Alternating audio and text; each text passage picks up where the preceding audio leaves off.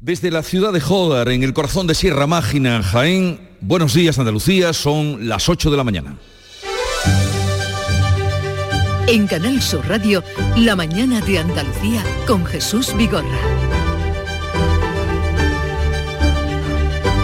Las últimas horas en Andalucía han sido trágicas en el ámbito laboral. Tres personas han muerto mientras trabajaban, mientras eh, estaban buscándose el pan. Dos de ellas cuando manejaban maquinaria agrícola en Benamaurel, Granada y en Albodoluye, en Almería. En ambos accidentes los trabajadores fallecieron tras volcar el tractor en el que estaban haciendo sus labores de campo. Tenían 24 y 64 años y esta madrugada un hombre ha fallecido en el ejido al quedar atrapado en una trituradora de residuos vegetales y enseguida vamos a conocer más detalles de estos accidentes. Pero tenemos también que lamentar que el último caso de violencia machista ocurrido en Andalucía, en Sevilla, ha dejado al descubierto que las denuncias por sí solas no siempre protegen a las mujeres. La última asesinada este año tenía 48 años y había denunciado a su pareja por malos tratos. Él cumplió la condena, pero ya estaba libre, vivía con ella y acabó matándola. Se espera que hoy pase a disposición judicial. Hay dos detenidos más por encubrimiento. Y en cuanto a la actualidad política,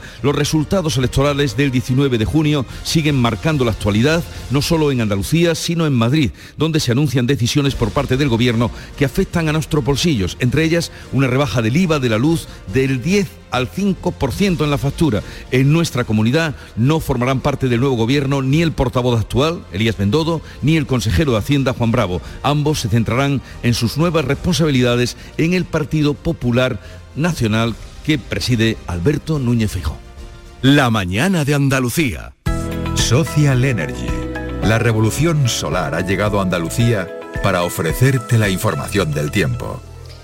En la mitad occidental tendremos cielos con intervalos nubosos y no se descartan precipitaciones débiles en Huelva. Los cielos estarán poco nubosos en el resto de Andalucía. Suben un poco las temperaturas máximas, soplan vientos de componente oeste más intensos por la tarde y en el litoral con intervalos fuertes en el litoral mediterráneo. Las máximas oscilarán hoy entre los 24 grados de Cádiz y los 31 de Málaga. Celebra el Día Mundial del Medio Ambiente con Social Energy. Únete a más de 3.000 clientes satisfechos con nuestras soluciones fotovoltaicas. Realizamos un estudio gratuito para ahorrar hasta un 70% de tu factura eléctrica y te regalamos un cheque de 200 euros en Amazon. Pide tu cita en el 955 44 11 11 o socialenergy.es y aprovecha las subvenciones disponibles. La revolución solar es Social Energy. Y a esta hora de la mañana vamos a darles cuenta de cómo están las carreteras en Andalucía. Conectamos con la DGT, nos atiende Alfonso Martínez. Buenos días. Buenos días. Hasta ahora en la red de carreteras de Andalucía tengan precaución en Málaga. Hay tráfico lento en la 7 en, eh, Baltocado Alquería hasta Fongirola en dirección Cádiz. También dificultades en Fongirola en la AP7 en sentido a Cádiz y en Sevilla. Tengan especial precaución en la 49 de entrada a la capital hispalense en el entorno de Camas. Hay circulación lenta con paradas prolongadas, al igual que en la ronda S30, especialmente en el puente del Centenario en ambos sentidos. En el resto de la red vial de la comunidad de Andalucía, afortunadamente en este momento se circula con total tranquilidad.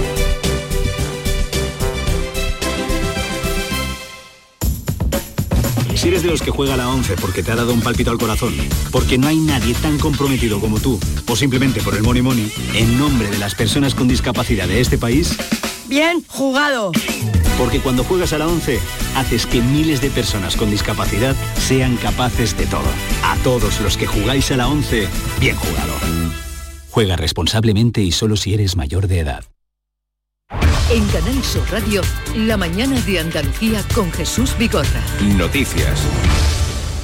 Vamos a contarles la actualidad de este día. Tres personas han muerto mientras estaban trabajando en las últimas horas en Andalucía. Dos de ellas en Almería. María Jesús Recio.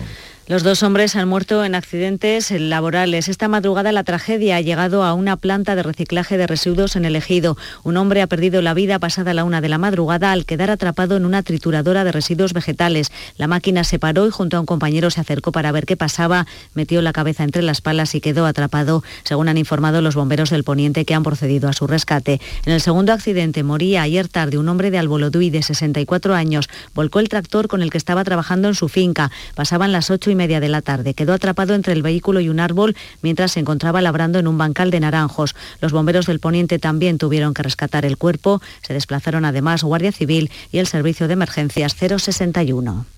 Pero hay un tercer fallecido, es en Granada, también estaba trabajando en el campo, Laura Nieto. Tenía solo 24 años, un joven que perdió la vida ayer tarde tras el vuelco de un tractor. Ocurrió en Benamaurel. Sobre las 7 menos cuarto, un ciudadano llamó al teléfono 112 para informar de que un tractor frutero había volcado en un camino de tierra próximo a la carretera GR 9108. Como consecuencia del accidente, el joven había quedado atrapado bajo el tractor. Falleció. Emergencia se informó del suceso al Centro de Prevención de Riesgos Laborales y a la Inspección de Trabajo. Tenemos nuevos datos sobre la mujer asesinada en Sevilla. El presunto autor, su pareja, va a pasar en las próximas horas a disposición judicial y hay además otras dos personas detenidas también por encubrimiento. Pilar González. El autor confeso del crimen tiene antecedentes por malos tratos hacia otra mujer y también hacia esta pareja a la que ha terminado matando. Ella lo denunció hace un par de años y cumplió una orden de alejamiento de 16 meses, pero habían vuelto a convivir en un piso del barrio de la Macarena, en la capital. La mató cuando ella le dijo que quería separarse. Para la abogada experta en violencia de género Amparo Díaz, este crimen evidencia el fracaso del sistema que actúa rápido, dice, pero no profundiza en los casos nos encontramos con que una mujer lleva a lo mejor seis años sufriendo maltrato en la pareja, va a presentar una denuncia y en la denuncia solamente se le recoge los últimos episodios, se tramita una orden de protección que no abarca lo que lleva padeciendo los últimos años, sino lo último, o se le niega y claro, la realidad es mucho más grande, ha quedado oculta, se están dando respuestas rápidas, sí, pero superficiales. La policía ha detenido a dos personas por encubrimiento de este asesinato. Los forenses han confirmado la identidad del cuerpo hallado junto al Guadalquivir y el Ayuntamiento de la capital ha convocado este mediodía una concentración silenciosa. Pues ya ven, a veces no basta solo con denunciar, aunque hay que insistir y seguir denunciando. Una alerta que quedó frustrada cuando avanzaba el día de ayer no es cólera, la gastroenteritis que padecía una menor tras beber en un pozo de una finca de Toledo y que había levantado todas las alarmas del país. Finalmente, eh, con los análisis realizados, el Ministerio de Sanidad descarta que sea un caso de cólera. Beatriz Galeano. La menor acudió aquejada de un problema gastrointestinal a un centro sanitario de la Comunidad de Madrid que fue el que identificó la bacteria llamada Vibrio cholerae, causante del cólera. Tras ello se contactó con el Instituto de Salud Carlos III que realizó los estudios microbiológicos necesarios y que descartó finalmente el diagnóstico de cólera. Desde 1979 no se conocía ningún caso de cólera en España. Claro, de ahí que viniera la alarma, pero en fin, afortunadamente se ha disipado. En Afganistán, los talibán han pedido ayuda internacional para hacer frente a las consecuencias del terremoto de casi 6 grados que este miércoles ha sacudido la zona oriental del país. Los muertos superan ya el millar, los heridos son más de 1.500, hay innumerables destrozos materiales, miles de casas y edificios de adobe se han venido abajo o están muy dañados. Las labores de rescate se están acelerando para encontrar supervivientes, pero la red de carreteras es muy mala y no está en buen estado. La situación del país es crítica, la petición de ayuda parte de los gobernantes, pero también del resto de la población. Pedimos al Emirato Islámico y a todo el país que nos ayuden. No tenemos nada, ni siquiera una tienda de campaña para vivir. Y el nuevo gobierno andaluz estará en funcionamiento antes de agosto. La intención del presidente es acelerar los plazos para empezar el año con nuevos presupuestos. Mientras tanto, el Ejecutivo está en funciones y mantiene el buen entendimiento entre los socios de PP y Ciudadanos, entendimiento que va a llegar hasta el final. El portavoz Elías Bendodo ha confirmado que la intención es acelerar los plazos que en principio marcan el 29 de julio para la investidura. Las fechas se adelantan para tener preparadas cuanto antes las cuentas de 2023. Bueno, no sabría decirle una fecha lo que sí puedo decirle es que la intención es no llevarlo hasta el 29, que es el último día, digamos, ¿no? para la investidura. ¿no? Por tanto, eh, hay que hablar con los grupos. Como ustedes saben, en la Cámara, agosto es un mes inhábil, ¿no? con lo que supone de complicación. ¿no? Por tanto, agilizar los plazos también tendría sentido en esa línea. En cuanto a los nombres que formarán el Ejecutivo, ya sabemos que Bendodo no va a continuar porque se va a dedicar en exclusiva a su nuevo cargo en el Partido Popular Nacional de Feijo. Tampoco lo hará el vicepresidente Marín. Por otras causas, los malos resultados electorales han expulsado a ciudadanos del Parlamento. Dejará la política cuando tome posesión el nuevo gobierno y asegura que le parecerá bien que el presidente incluya a algún miembro de su partido en el nuevo Ejecutivo si lo cree conveniente. Sinceramente, yo quiero gobernando Andalucía los mejores y si en Ciudadanos hay gente, en algunos casos que son independientes, que aceptan una responsabilidad en el gobierno, van a tener mi apoyo total. También el consejero de Hacienda va a asumir responsabilidades en el Partido Popular Nacional, así que Juan Bravo deja el gobierno de la Junta para centrarse en Madrid. Nuevo anuncio del presidente del gobierno. En el Congreso ha dicho, lo dijo ayer, que habrá una rebaja del IVA de la luz de un 10 a un 5%. Hacía Pedro Sánchez este anuncio en la sesión de control al Gobierno con estas palabras. En el Consejo de Ministros del próximo sábado vamos a rebajar el IVA de la luz del 10% al 5%. Con eso vamos a proteger a las familias de nuestro país. En lugar de quejarse, en lugar de criticar, apoyen este Real Decreto en beneficio de las familias, de las empresas y de la industria de nuestro país. El Partido Popular, en palabras de su portavoz de Cuca Gamarra, les recordaba que esta era una medida que había incluido en el programa económico que le presentó Alberto Núñez Feijo a Pedro Sánchez. Además, este anuncio se produce a las 72 horas de las elecciones andaluzas. A eso se refería Cuca Gamarra que llega tarde y además no hay que olvidar que llega obligada por los acontecimientos y es una medida que no llega obligada por lo mal que lo están pasando los españoles, sino por lo mal que lo está pasando el señor Sánchez tras el varaparo electoral del pasado domingo. La rebaja del IVA va a suponer una caída en la recaudación de entre 250 y 300 millones de euros según el Ministerio de Hacienda. La parte morada del Gobierno, la de Podemos, que viene exigiendo un impuesto a las eléctricas, insiste en que no es suficiente. Pablo Echenique una medida del PSOE que no viene mal, pero ni de lejos pensamos que es suficiente para proteger a las familias de la subida de la inflación y para que el gobierno recupere la iniciativa política. Nosotros pensamos que hay que tomar medidas mucho más valientes. La patronal COE celebra el anuncio que ha hecho el gobierno de que va a bajar el IVA de la electricidad del 10 al 5% y entiende que debe atender a todos los consumidores, incluido también las industrias. Bueno, yo creo que hoy a la mañana se ha tomado una medida progresista y esto demuestra que efectivamente sí se pueden bajar los impuestos para que la economía funcione mejor. Y hay que hablar también de todos los consumidores de la energía y especialmente también del sector industrial. Pues mañana empieza la primera jornada de huelga de las seis que han convocado los tripulantes de cabina de Ryanair, ya ven, en vísperas de vacaciones. A ellos se han unido los de la compañía EasyJet, que estarán nueve días de huelga en pleno mes de julio. Málaga, Eduardo Ramos. 4.200 pasajeros de EasyJet pueden dejar de viajar cada día a través del aeropuerto de Málaga y a partir del próximo día 1. El comité de empresas sigue negociando con la compañía de bajo coste antes de una última reunión en el Servicio Interconfederal de Mediación y Arbitraje el día 30 para intentar desconvocar esta huelga. Los tripulantes reclaman una aproximación salarial a sus compañeros en Alemania y en Francia. Miguel Galán es el coordinador estatal de secciones sindicales de EasyJet. Esto va a tener un impacto directo y grande en, nuestros pasajeros ingleses, que son, la verdad que son muchos. Eh, lamentamos profundamente que, si llegara a ser el caso de que no tengamos más remedio de convocar, sea que seguir adelante con la huelga, lamentamos posiblemente todo, cualquier tipo de cancelación y inconveniente que esto les pueda producir. Una convocatoria que se suma a la huelga de Ryanair a partir de este viernes. Una huelga, una convocatoria que de verdad tendrá tiritando, hemos de suponer, a quienes tienen ya sus billetes y sus viajes organizados. Miguel Ángel Ruiz Anillo es presidente de la Asociación Española de Consumidores. Miguel Ángel, buenos días. Hola, buenos días. A ver, ¿debe indemnizar la compañía si se cancela el vuelo por huelga? Sí, exactamente. Tiene que haber una indemnización que va en función de los kilómetros que tenga nuestro vuelo, de la distancia a la que tenga nuestro vuelo y hay indemnizaciones establecidas por la ley que van desde los 250 hasta los 600 euros, en el caso, como digo, de, mayor distancia, y por tanto tiene que haber esa, esa exigencia, esa obligación por parte de la compañía aérea de esa indemnización. ¿Es preferible pedir la eh, cancelación antes de volar, por ejemplo, si ya saben los días de, huelga y piden la cancelación?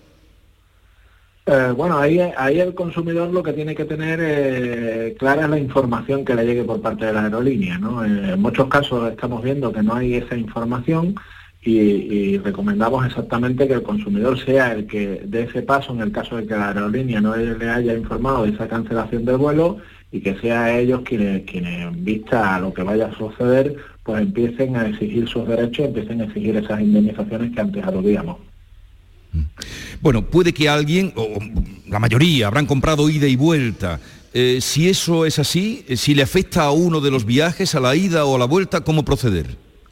Sí, pues reclamar eh, el importe total de ambos vuelos, ¿no? Estamos hablando de que se realiza una compra en un único momento, de que evidentemente si no se puede realizar alguno de los dos vuelos, pues estamos hablando de muchos destinos donde además no hay otra alternativa de vuelo eh, para llegar a nuestro destino a nuestra, o a nuestra casa y por tanto desde esa perspectiva pues tenemos el derecho al reembolso de, ambos billetes y a las indemnizaciones por ambos billetes.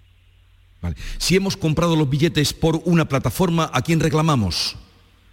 Bueno, quien es causante de estos hechos son las aerolíneas, ¿no? Pero nosotros siempre recomendamos que, aparte de la reclamación que se haga a la aerolínea o incluso los propios mostradores de, de AENA en los aeropuertos, pues también que se realice esa reclamación a través de esa plataforma, a través de esa agencia de viajes eh, que sea que, se ha contratado y que, sea, y se exista esa reclamación también a través de ellos, porque también ellos son eh, quienes nos han vendido esos vuelos, quienes nos han vendido esos billetes, quienes han cobrado una comisión por esa venta y por tanto desde esa perspectiva tenemos que hacer esa reclamación también a ellos, independientemente de la que se haga, como digo, a la aerolínea y siempre es bueno reclamar a todas partes para que para que quede constancia de todo ese incumplimiento y de toda esa necesidad de, indemnización. Bueno, y una pregunta más, señor Miguel Ángel Ruiz Anillo, presidente de la Asociación Española de Consumidores, al hilo de la actualidad. ¿Cómo o, en cuánto eh, se va a reducir, calculan ustedes, la factura de la luz con la rebaja del IVA del 10 al 5%? Bueno, pues tenemos una rebaja de, en una factura media se espera una rebaja de unos 40, 50 euros aproximadamente, ¿no? Por lo tanto, desde esta perspectiva, eh, eh, positivo es, eh, quizás necesario, pues también, pero necesitamos mayores medidas, necesitamos una rebaja de, lo que es el, precio de la electricidad. Estas son medidas coyunturales. Yo lo decía a través de vuestros micrófonos en Canal Sur que, que la excepción ibérica estaba bien, pero que no era una medida para, para arreglar definitivamente el problema y lo que necesita la, tarifa eléctrica es una reestructuración seria, sosegada, justa para los consumidores y toda medida coyuntural y momentánea está bien, esta rebaja está bien, la vemos positiva, pero no suficiente. Bien, pues eh, gracias por atendernos, eh, señor Miguel Ángel Ruiz Anillo, presidente de la Asociación Española de Consumidores, eh, y espero que las indicaciones que usted ha dado para esos usuarios, esos viajeros que se vean afectados por estas dos huelgas convocadas, recordemos, si no se desconvocan, puedan tener la manera o saber cómo recurrir. Gracias por estar con nosotros, un saludo y buenos días. Gracias a vosotros, encantado. Vamos con otro asunto. La Unión de Pequeños Agricultores ha anunciado movilizaciones en toda Andalucía por los precios del gasoil. Se concentrarán en los centros logísticos de hidrocarburos en las próximas semanas. La organización agraria señala a las empresas petroleras como responsables de esta situación. El precio del gasóleo agrícola está entre 1,57 y 1,70 euros el litro, el doble que hace un año, una situación que está poniendo en peligro a las pequeñas explotaciones y que ha hecho reaccionar a la Unión de Pequeños Agricultores. A ellas señalaba, las petroleras señalaba como culpables Cristóbal Cano, secretario general de UPA Andalucía. Tenemos que salir a la calle porque las empresas petroleras están especulando con el precio, aumentando indiscriminadamente el coste, superando por mucho ya el euro y medio y esto hay que ponerle freno. El presidente de Abengoa, Clemente Fernández, ha convocado para hoy a las 10 de la mañana a los representantes de los trabajadores después de que estos le acusaran de torpedear el acuerdo con la SEPI, ya saben, la Sociedad Estatal de Participaciones Industriales, para el rescate de la compañía. El Consejo de Abengoa ha pedido a la SEPI el informe que ha elaborado para tener conocimiento exacto de los problemas legales que están impidiendo ese rescate. Los comités de empresa, mientras tanto, siguen en la sede, siguen encerrados en la sede de la SEPI y allí seguirán hasta el viernes 24 24, cuando se reúne otra vez el Consejo Asesor de la Sociedad Estatal de Participaciones Industriales. Para entonces ya habrán recibido las alegaciones que van a formular la dirección de Aveniuco 1 contra la negativa de la SEPI a rescatar 249 millones de euros. El secretario provincial de UGT de FICA, Manuel Ponce, cree que las alegaciones pueden estar presentadas cuanto antes si aboga por una reunión cara a cara entre la SEPI y la empresa. Tenemos que la audiencia de cinco días se puede acortar en una reunión de tres, cuatro, cinco, seis, siete o diez horas. Sobre la marcha, después del estudio de esa documentación por parte de la compañía Bengoa, esa reunión sería para debatir todas esas cuestiones y todo el análisis que ya han hecho por una parte de uno y por una parte de, de la otra. ¿no? 8.20 minutos de la mañana les estamos contando la actualidad del día en Canal Sur Radio. La mañana de Andalucía. Está en nuestras manos proteger aquello que estaba con nuestros pies. La tierra, los árboles, la flora, la fauna, la vida. Cuidar del entorno natural de Andalucía es tarea de todos, porque tu responsabilidad ayuda a evitar incendios, porque nuestro compromiso es velar por tu seguridad. Contra los incendios, este verano, protege Andalucía. Junta de Andalucía. Recuperar tu pelo está mucho más a tu alcance de lo que puedas imaginar. En Clínicas Beyman ponemos a tu disposición especialistas de primer nivel en microinjerto. Prestigiosos doctores y un magnífico equipo de técnicos harán que recuperes tu pelo de una forma sencilla, indolora y lo más importante, con resultados garantizados. Beyman Capilar, con la seguridad de Clínicas Beyman. En Canal Sur Radio, la mañana de Andalucía con Jesús Vigorra. Noticias. Pedro Sánchez asiste hoy al Consejo Europeo, pero ya en Bruselas ha presentado junto a la presidenta de la Comisión, Ursula von der Leyen, una iniciativa para impulsar la fabricación de vacunas en Latinoamérica para hacer frente a la crisis sanitaria como la del COVID. El plan se va a centrar en la transferencia de tecnología a países de la región, la movilización de inversiones privadas y en compartir prácticas en el plano regulatorio. Quedan elementos por definir, incluidos los fondos de que dispondrán y los países participantes. Von der Leyen ha hecho hincapié en la necesidad de que cada país y cada región aumente su capacidad para fabricar y administrar esas eh, vacunas. Y se acerca la cumbre de la OTAN de la semana que viene en España y continúan las reuniones preparatorias. Desde España se insiste en que se hablará no solo de Europa, sino también de las amenazas que se plantean desde África. Los ministros de Exteriores y Defensa han afirmado que en la cumbre de la OTAN de los próximos días 29 y 30 en Madrid los jefes de Estado y de Gobierno van a tratar sobre las amenazas que plantea el flanco sur, además de la guerra en el este. Ya el ministro de Defensa británico comunicó en la reunión previa el apoyo a que esta cuestión planteada por el gobierno de Pedro Sánchez respecto a África sea debatida en la cumbre. Margarita Robles es la ministra de Defensa. La presencia de Rusia en los países africanos está más que contrastada, es decir, lo está en la República Centroafricana, lo está en Mali y el nivel de extensión del yihadismo en África en este momento es absolutamente preocupante. El presidente de Estados Unidos, Joe Biden, se va a reunir con Pedro Sánchez y con el rey, con Felipe VI, en esa cumbre de la OTAN la próxima semana. Lo ha confirmado hace unas horas la Casa Blanca. La intención de estos encuentros es revisar los preparativos y fortalecer los vínculos entre ambos países.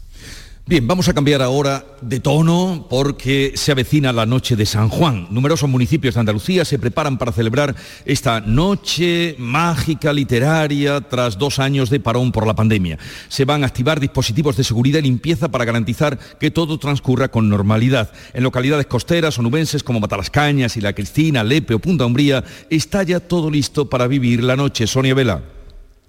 Pues se prevé que miles de personas, Jesús, vivan uno de los momentos mágicos del verano esta noche de San Juan en la playa y junto a hogueras controladas por operarios de los ayuntamientos que organizan así también otras actividades lúdicas. En Matalascañas, por ejemplo, estas comienzan a las 10. Rocío Pérez, concejala del núcleo costero en el Ayuntamiento de Almonte. Consiste en encender una hoguera que además estará controlada por personal eh, cualificado de nuestro ayuntamiento esta hoguera la haremos en la parte más conocida como La Peña, la parte principal de nuestra playa. Y aparte de, lo que es la hoguera, que en realidad es donde se van depositando los sueños de toda la gente que quiera hacerlo durante esa noche, tendremos unas actuaciones musicales y en Isla Cristina, por su parte, la zona autorizada para las hogueras de San Juan es la playa central, donde además habrá una actuación infantil a partir de las 8 de la tarde. En definitiva, Jesús, para evitar accidentes y cuidar nuestras playas, encontraremos hogueras controladas por todo el litoral. Y así debe ser. Otros actos hay muchos, pero por ejemplo en la playa de la Misericordia de Málaga se quemará un JUA eh, contra la guerra de Ucrania. Su autor, Fernando Wilson, explica que representa un alegato contra lo malo de lo que esta noche queremos desprendernos. La maldad humana de la guerra premeditada es lo más terrible quizás de las catástrofes. Entonces, pues eso, quemamos la guerra.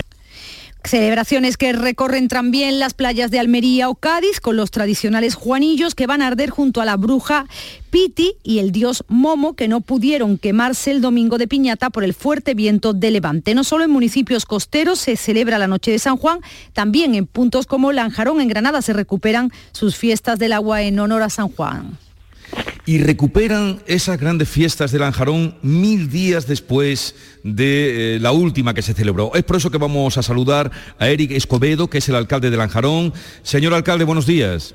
Hola, buenos días. Tres años sin fiestas. ¿Cómo están ustedes eh, preparando esta noche de San Juan? Bueno, ya era hora que celebrásemos la fiesta en Lanjarón, con mucha ganas millones de litros de agua caerán esta noche a todos los que nos visiten y darán un dispositivo bastante amplio, medidas de seguridad, más de 24 mangueras, dos camiones de bomberos, cinco camiones de Cuba eh, de distinto tipo y todo eso hará para que todos los que vengan esta noche a la fiesta de San Juan disfruten de nosotros.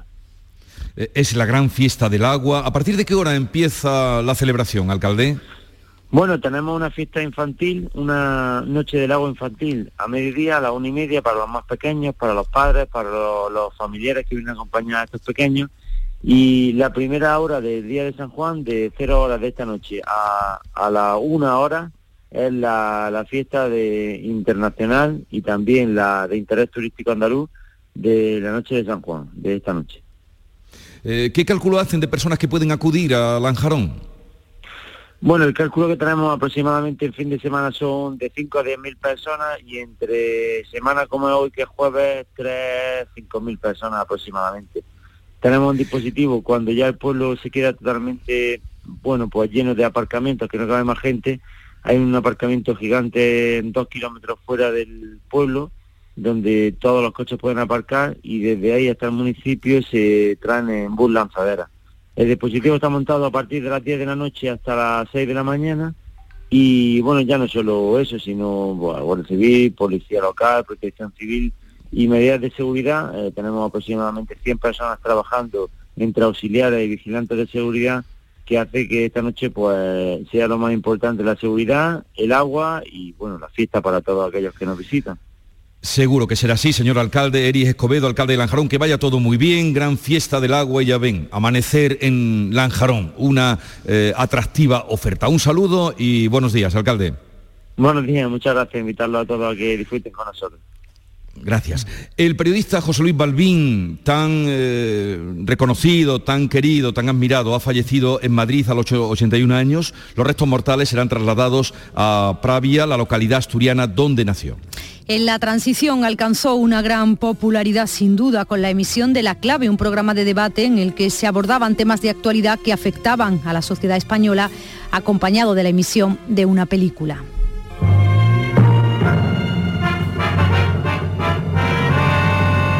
Aprovechando precisamente el tema que nos proporciona la película directamente, yo no sé si a ustedes les parece que entremos directamente en las relaciones de fuerza, es decir, en el riesgo realmente nuclear. Una sintonía que sin duda nos lleva a ese programa La Clave, un formato que el propio Balbín creó y presentó y que se emitió primero en televisión española y en una segunda etapa en Antena 3 dirigió además los servicios informativos de televisión española entre 1981 y 1983. Balbín fue galardonado en 2015 con el Premio Nacional de Televisión que otorga el Ministerio de Cultura precisamente por su labor al frente de La Clave. ¿Y cuánto aprendimos con ese programa de la clave? Eran otros tiempos, pero era un programa extraordinario.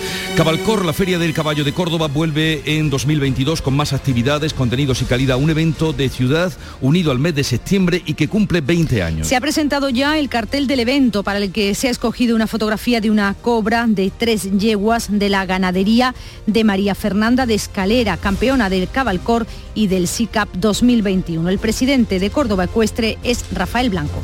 En Córdoba hemos tenido, lógicamente, y seguimos teniendo los mejores caballos, en este caso del pura raza español, y un orgullo para nosotros que caballos que han ganado en Córdoba, luego un mes, mes y medio después, en el SICA, que es el auténtico campeonato del mundo del pura raza español, pues han sido declarados también vencedores.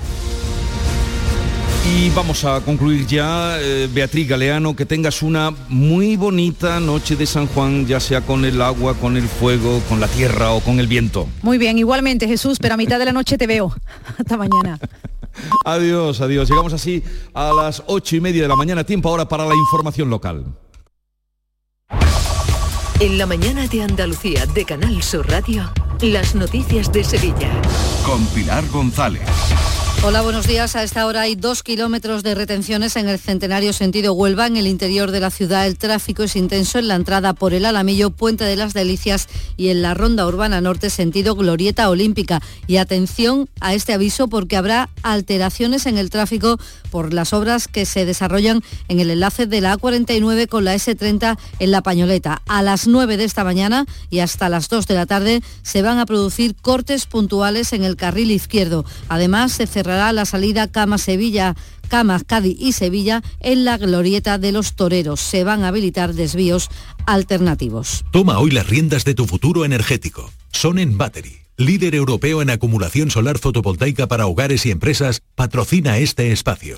Tenemos intervalos nubosos sin descartar precipitaciones débiles, viento del suroeste flojo arreciando por la tarde. La máxima temperatura sube ligeramente, está previsto alcanzar 30 grados en Écija, 27 en Lebrija, 28 en Sevilla. A esta hora 17 grados en la capital. Automóviles Berrocar, más de mil coches de todas las marcas y modelos. La mejor garantía del mercado, inmejorable financiación, sin sorpresas de última hora y con total transparencia para que la compra de tu nuevo coche sea una decisión inteligente. 50 concesionarios Berrocar y más de 700 talleres concertados en territorio nacional. Entrega a domicilio totalmente gratis.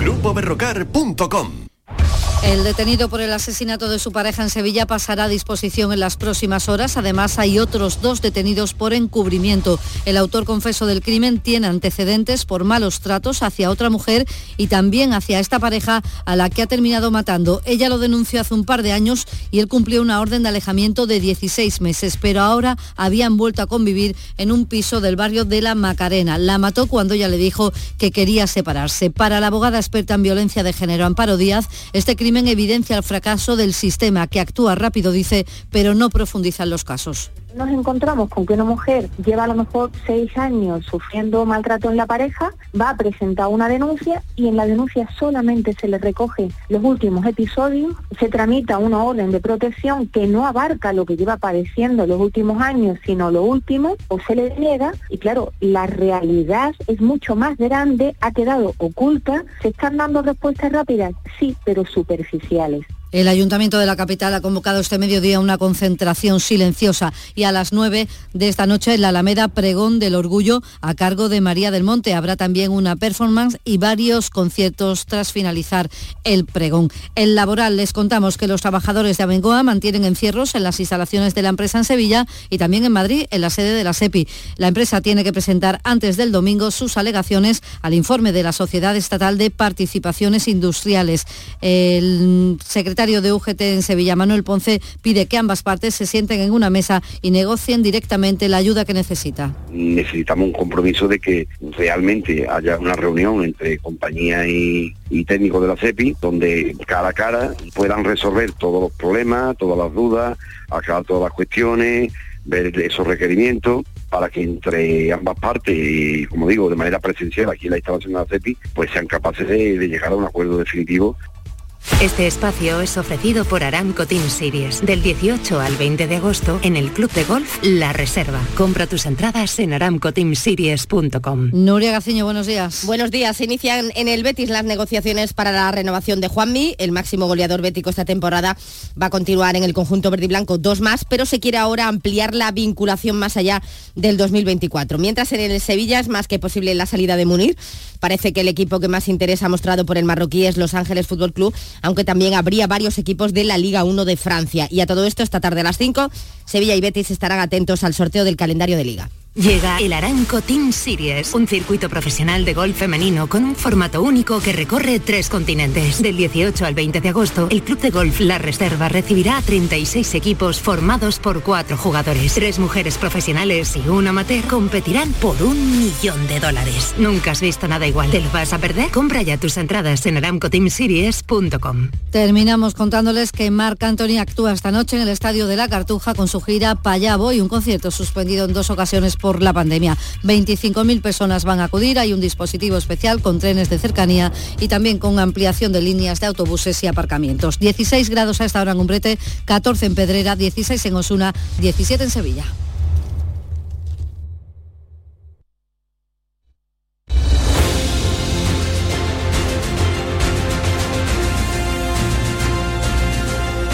35 minutos de la mañana, hoy haciendo el programa desde Joder, estamos en la Casa de la Juventud, aquí vamos a hacer el programa, luego les contaremos por qué, el motivo que nos ha traído hasta aquí, ahora la actualidad, un repaso ya sosegado con las opiniones hoy de las periodistas Silvia Moreno, Rosana Sáenz y Javier Caraballo, en un momento. Buenos días. En el sorteo del cupón diario celebrado ayer, el número premiado ha sido 14.470. 14470. Serie 40040. Hoy, como cada día, hay un vendedor muy cerca de ti repartiendo ilusión. Disfruta del día. Y ya sabes, a todos los que jugáis a la 11, bien jugado. Información, cercanía, diversión. Así es la tarde de Canal Sur Radio con Mariló Maldonado. Tu programa de radio de las tardes en Andalucía. Con toda la actualidad y las historias que más te interesan. La tarde de Canal Sur Radio con Mariló Maldonado. De lunes a viernes desde las 3 de la tarde. Quédate en Canal Sur Radio. La radio de Andalucía.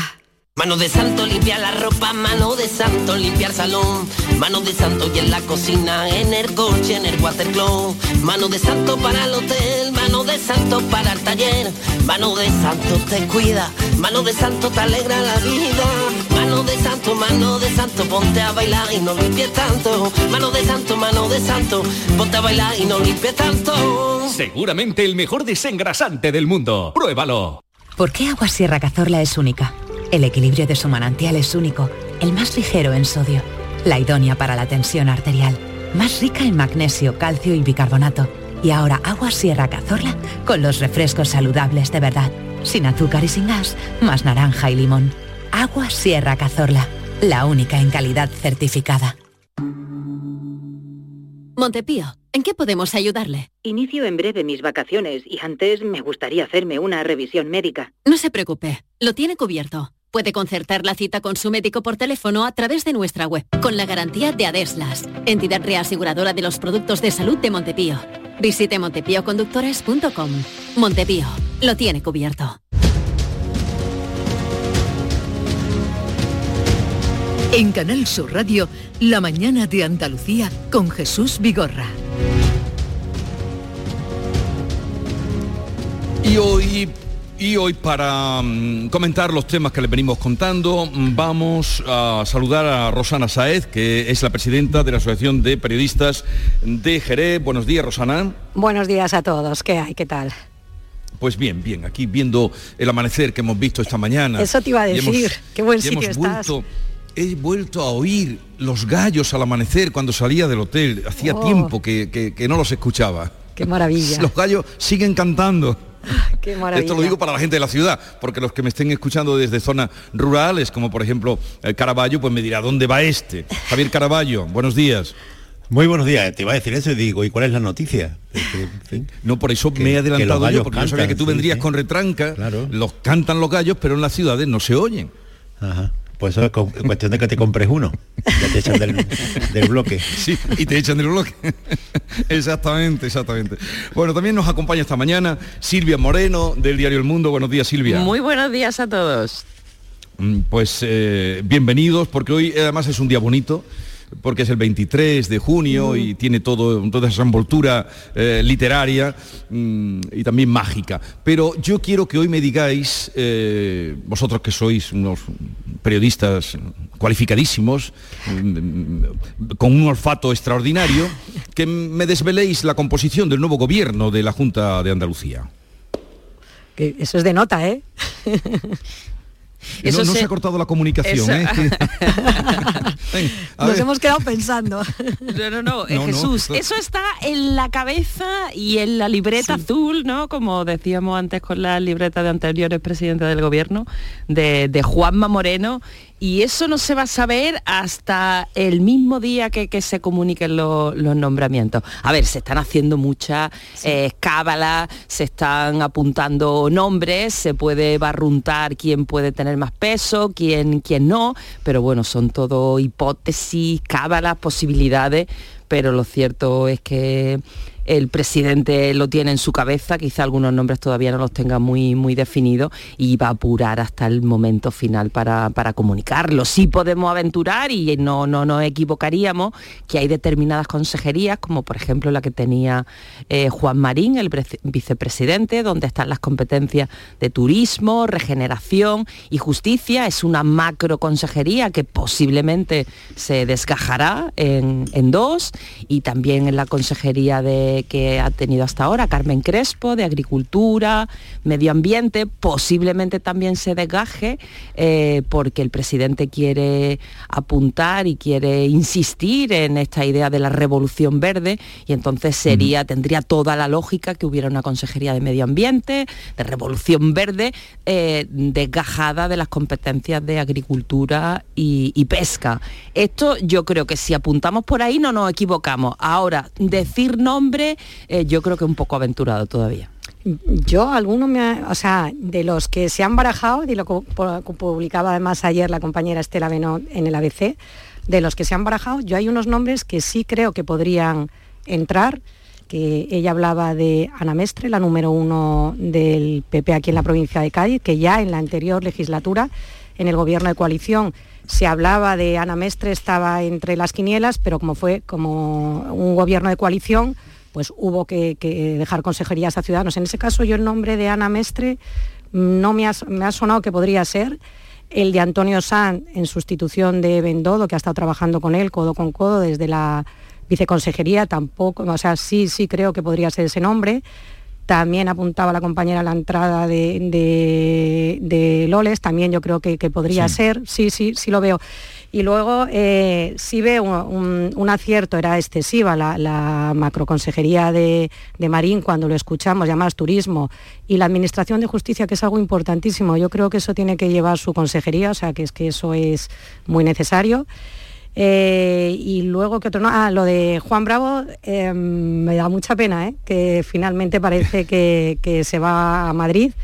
Y bueno, pues ha sido uno de los consejeros que lo ha hecho muy bien y por eso estamos, eh, entre otras cosas, está por aquí, por el, aquí el PP. Esos nombres, a mí, esos nombres sí son nombres que se quedaron en 2018 y que para 2020 mm, no veo que podrían ser.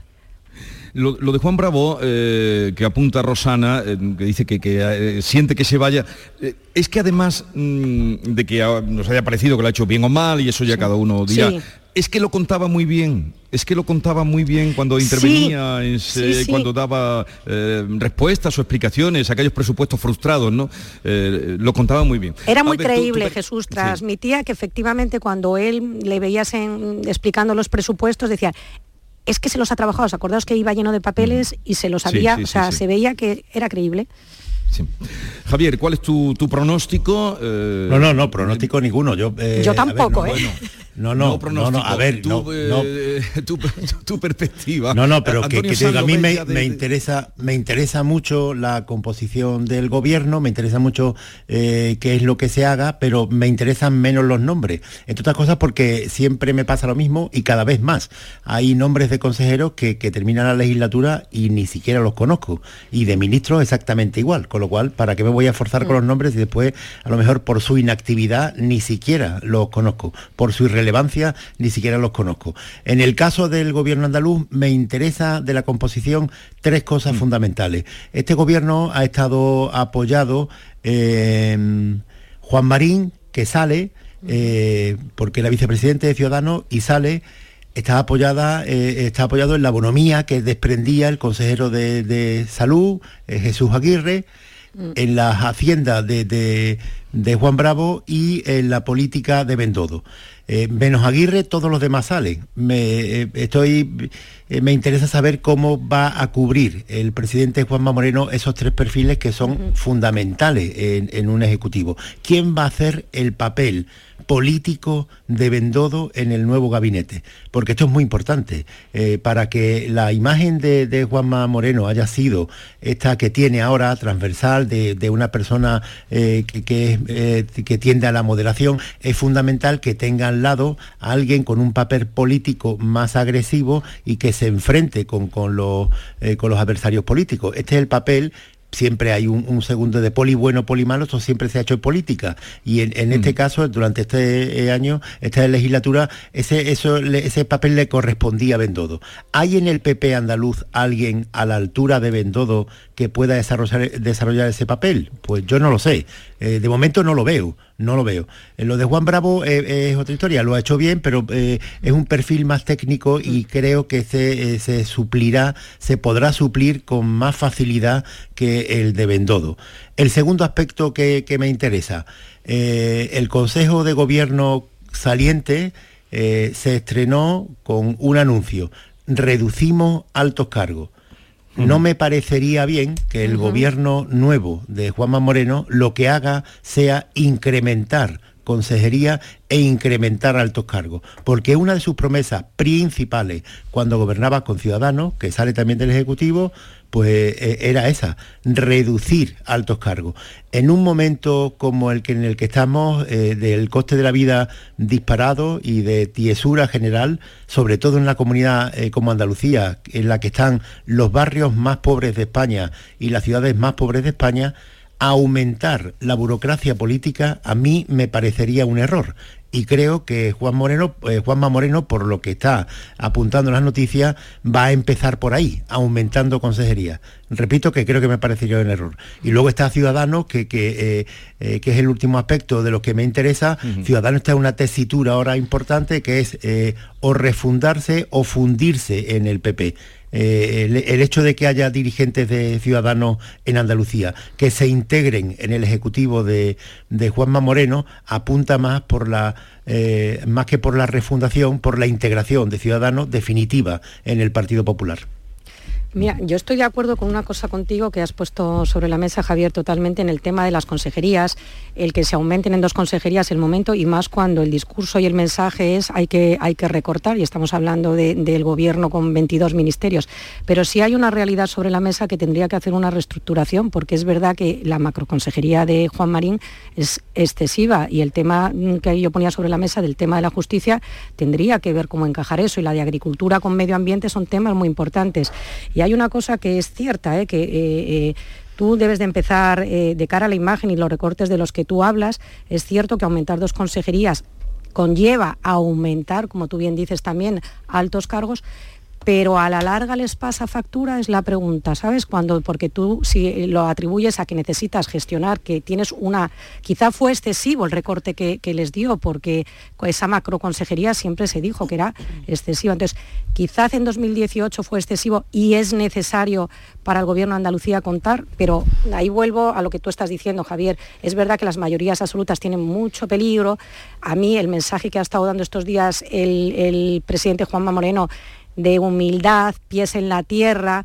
Eh, ojo, esto ha sido un triunfo, pero lo que tú estás diciendo, hay una situación de unas turbulencias económicas, de tal dolor en el bolsillo del ciudadano que cualquier cosa que sea aumentar el gasto, eh, aunque no te acabe pasando factura, porque al final el ciudadano no se acuerda si Pedro Sánchez tiene 22 ministerios o tiene 11 o tiene 10, mm, si de cara a tu, a tu gestión crees que es necesario, eh, pues para adelante, pero lo tienes que medir muy bien porque son momentos de recorte, no de aumento del gasto.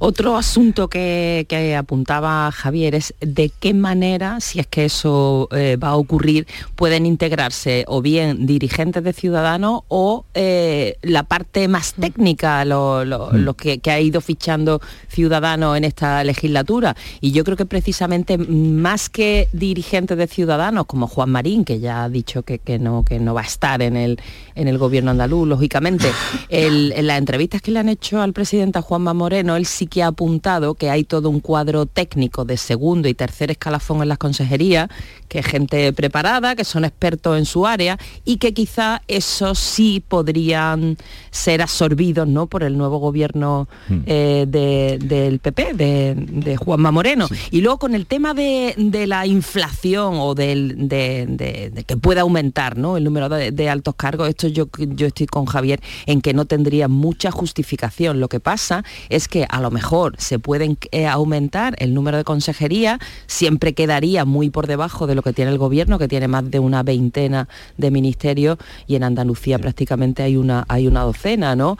Si recordáis, no hace muchos años fueron los anteriores gobiernos andaluces los que aumentaron altos cargos por las provincias y cada provincia contó con un delegado de la Junta de Andalucía en Granada, en Almería, en Jaén, en fin, que pueda haber cierto margen aumentando el número de consejerías y reducir altos cargos por otro en otros departamentos de la administración. Además, sobre lo que ah, ah, sí, sí, adelante. No, lo que iba a decir que tenemos esto ha sido una victoria histórica, un triunfo histórico, pero tiene por delante cuatro años complicadísimos con una gestión complicadísima, porque la situación a la que se enfrenta es lo que dice necesita un gobierno muy fuerte y necesita unas consejerías muy bien montadas que tengan muy claro que el trabajo, o sea, eh, lo que te lo mismo. Eh, una consejería de ese calibre a la hora de gestionar es muy complicado. Y, ahora mismo eh, la situación es muy, muy complicada. Eh, en lo que estabais comentando de que repescará, eh, y yo creo que con buen criterio, a algunos eh, en fin, técnicos que ha tenido, en este caso consejero de Ciudadanos, yo creo que Rocío Blanco, la consejera de Empleo, esa va de cabeza. Mm, creo. Incluso me parece que la apuntaba también Estela Benoz ayer, ¿no? El nombre de Rocío Blanco. Sí, Rocío Blanco además ha contado mucho con el apoyo de Lorenzo Amor, de los autónomos, y ha hecho un trabajo bueno, que yo creo que en el caso del trabajo que ha hecho, ha hecho un trabajo muy técnico, precisamente por eso cuando Marín decía que ellos no habían vendido, la, que no habían hecho política, Rocío Blanco yo creo que ha sido también otro de los puntales y que ha hecho un trabajo importante dentro del gobierno de coalición. Por eso yo creo que podría ser efectivamente una de las que pudiese entrar. o, la, viceconsejera de Educación, que trabajó con Imbroda y que es una, bomba, María del Carmen Castillo, sería otra que, me, entiendo yo que no la dejará escapar. Eh, Jesús Aguirre lo veis todos claro que repetirá, ¿no? Está muy claro, Jesús Aguirre. Nos gustaría. Ha sido, no, y está, está clarísimo que, va a repetir. Ha sido uno de... ha sido uno de los puntales del gobierno y en la campaña pues se le ha visto también muy suelto y como el presidente también se han hecho muchas bromas y ha estado muy, muy participativo y creo que lo de Aguirre eso no, no, no admite discusión y seguramente que va a estar en el gobierno. Además, lo de Aguirre, yo te añadiría una cosa, cuando estas, mm, estas elecciones, que yo creo que el ciudadano ha votado con el bolsillo, pero cuando el PSOE se empeñaba en achacarle lo mal que estaba la sanidad, yo creo que una de las cosas que ha valorado el andaluz ha sido que se ha sentido protegido, que se ha gestionado bien en la pandemia, hemos sido líderes en vacunación, o sea, Andalucía ha sido líder, que eso no, no se nos olvide, y yo creo que ahí la gestión de Jesús Aguirre ha sido la de una persona que conoce que era médico y conoce de lo que estaba, lo que estaba haciendo. Pero a ver, que seamos líderes, que hayamos sido líderes en vacunación no depende de Aguirre, es un mérito de la ciudadanía. Eh, no, no, totalmente, pero, pero, ah, no, pero, también tienes que tener la infraestructura, Javier, tienes que tener la infraestructura y tienes que tener además una organización. A ver, eh, pero que, que eh, de forma general lo que de forma general, lo que también tiene que tener claro este nuevo gobierno es que esta legislatura toquemos madera, no va a tener nada que ver con la anterior, con, la de la pandemia. Durante dos años la legislatura andaluza eh, pasada ha estado desdibujada porque todo eh, se centraba en la pandemia, en cómo combatirla y después en cómo salir. A partir de ahora sí se va a ver el gobierno de eh, Moreno Bonilla desnudo frente a los problemas reales de Andalucía, que son muchos. Todo eso ha estado oculto o en un segundo plano durante los tres años primeros de su primera, de su primera legislatura y ahora no va a ser así.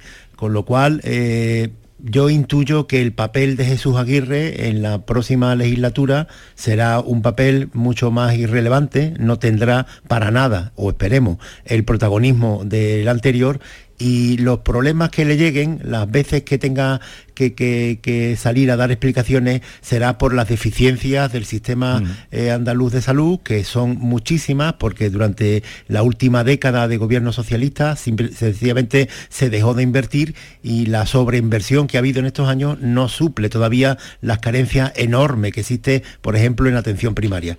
Y esos son los problemas que ahora que, son eh, mucho más descarnados que, lo, que lo anterior, que aunque la, pandemia fue una tragedia monumental en España y en todo el mundo, sí daba pie a generar una empatía con los responsables públicos. Por, eso, Javier, yo te comentaba que... Tiene, que, tiene que arreglar mm, todo el desarreglo que, la pandemia eh, también ha traído, ¿no? Eh, eh, listas de espera, especialistas, todo eso tiene trabajo, desde luego. Ya no hay excusa, ya mm, antes estábamos enfrascados a nivel mundial en una pandemia, ¿no? Atendiendo lo urgente, las vacunas, los hospitalizados y ahora mismo pues ya no hay excusa, ¿no? Y más cuando el gobierno tiene una mayoría tan absolutísima que va a tener las manos libres para poder desarrollar sus políticas e implantar todas las medidas que estime conveniente, pues ya no hay excusa, eso, eso está claro. Y en sanidad pues se van a ver, a ver eh, cuando empiece el flujo de fondos europeos, hasta qué punto se van a poder eh, destinar a lo que el gobierno quiera o van a venir muy tasados y muy marcados para ciertas áreas y ya no va a haber excusa. Es que además... Eh, sí, sí, ah, adelante. Que eh, quería introducir otros temas. Ah, no, pues solo apuntar una cosa. En el caso lo que estáis comentando de la sanidad, yo creo que va a ser muy importante ahora mismo esta consejería, precisamente por lo que estamos comentando, que esto ha sido una legislatura absolutamente de guerra, una legislatura en la que el ciudadano hablaba de la salud y todo lo que le importaba era la salud. Cuando han llegado las elecciones, lo que le importaba al ciudadano. Era ya el bolsillo. Eh, yo creo que ahí eh, lo que erró el PSOE precisamente fue centrarlo en la sanidad, cuando en ese sentido el ciudadano se había sentido que eso, lo que estoy diciendo, le habían conseguido eh, bueno, pues llegar a esa vacunación. Y lo que estáis comentando, yo creo que ahora mismo el presidente lo está dejando claro que en esta nueva legislatura su plan de auxilios, la primera medida que va a tomar ha repetido una y otra vez, que es ese plan de auxilio para mm, contra la inflación que estamos ahora mismo sufriendo, pero de una forma... No, ya, vienen años difíciles, Juan Moreno lo reconocía, en la sanidad también han reconocido que funcionaba regular, eh, eso lo han reconocido todos, por supuesto la oposición ahí ha dado caña y luego el, propio presidente lo ha reconocido y Jesús Aguirre, o sea, tendrá que fajarse. Pero eh, yo, viendo la imagen ayer, el abrazo de, eh, de Bendodo, Mm, con eh, Marín, con Juan Marín, que desde luego qué bien, y además se lo merece, se lo ha ganado, qué bien se le va a despedir de la política o se le está despidiendo. Me recordaba la otra escena del sofá, ¿os acordáis? Del Congreso de Granada. Pero claro, de esto, todo para el PP, de este pasto, nada para Ciudadanos. Es que yo creo que ha pasado La vida es así. Sí, yo creo que lo que estábamos hablando desde el principio, ¿no? Cuando, ¿te acuerdas cuando nos dijeron, bueno, la encuesta de GAT3, aquí, eh, la directora de comunicación te lo dijo a ti en antena la primera vez que nos dijo, desaparece Ciudadanos y todos nos echamos las manos a la cabeza porque decíamos, pues no ha capitalizado la, gestión, lo ha hecho el PP precisamente porque ha sido un gobierno de coalición que ha estado tan en sintonía que yo creo que el ciudadano no ha llegado a distinguir. No es como está ocurriendo, por ejemplo, con el gobierno de coalición eh, de Pedro Sánchez, donde Yolanda Díez es al contrario, la que está monopolizando, la que está intentando ser la que ha hecho la reforma laboral, la que ha hecho el salario. Es que no tiene nada que ver el, no, no tiene, ejemplo. A ver, Javier, venga.